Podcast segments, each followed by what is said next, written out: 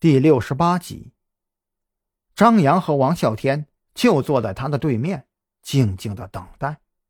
可谁知道，过了十几分钟以后，这老人家慢悠悠的吃完碗里的饭，抬头又看到了他们，自己脸上竟然写满了惊讶。哎哎，你们两个怎么还在这里呀？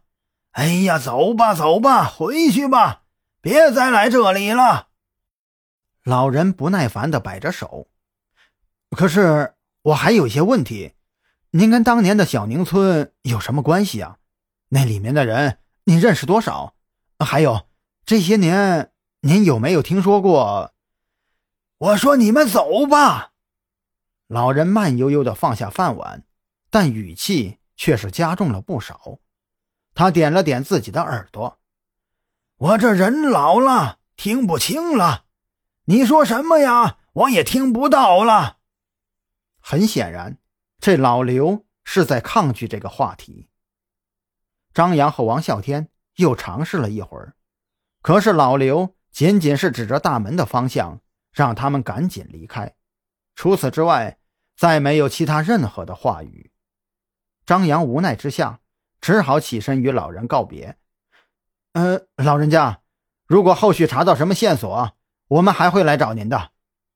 张扬出门的时候多说了一句：“该说的我都已经说了，那个诅咒你们还是远离为好。如果不愿意远离呀，那也不要再来找我，我可不想被你们给拖进去呀。”老人把走在后面的王啸天推出房门。然后砰的一下把门关上，再没有任何的声音。房子里偶尔传来几声鸡叫，黑漆漆的，好像里面没有活人一样。不知为何，站在这栋房子面前，张扬的脑海里总是会不断的浮现出小宁村筒子楼里那堆积如山的白骨，那吃人的猴子，还有。那头通人性的狗熊，他总觉得这个老刘一定跟小宁村有关系。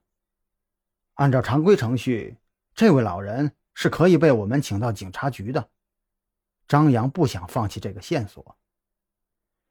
哎，没什么常规程序了。王啸天无奈的摇头。特侦局里有多少人，你也不是不知道。我们手续办下来，虽然比常规程序要简单，可是那也需要时间呢。在那之前，你愿意留在这里看着他吗？那，那还是先问问老狐狸的意见吧。张扬拿起电话，嗯，是该问问他，毕竟他才是头嘛。王啸天对老狐狸这个称呼没有什么抗拒，好像早就如张扬一样。在内心里，也给赵军加了这么一个称谓。电话接通，赵军那边似乎也没有什么进展，吃了很多闭门羹。后来张扬告诉他，这边有一个比较可以的老人，他也没有放在心上的意思。那个人啊，几年前我见过，那个时候他也是这样对我说的，什么诅咒啊，什么诅咒的。我呢？还特别调查过他，不用特意放在心上。还有啊，你们要加快速度，韩大那边已经在催了，我们呢必须尽快赶回局里一趟。说完，赵军就急匆匆地挂了电话。韩大，他那里能有什么事情啊？张扬小声的碎碎念。王啸天的耳朵比较长，听到了这句话。哈哈，我都快把这件事给忘了。我们要快了，不然韩大生气了，可落不着好。那那先走吧。张扬无奈的又看了看老刘家的房子。既然老狐狸说没事，那应该就没事吧？他这样的安慰着自己。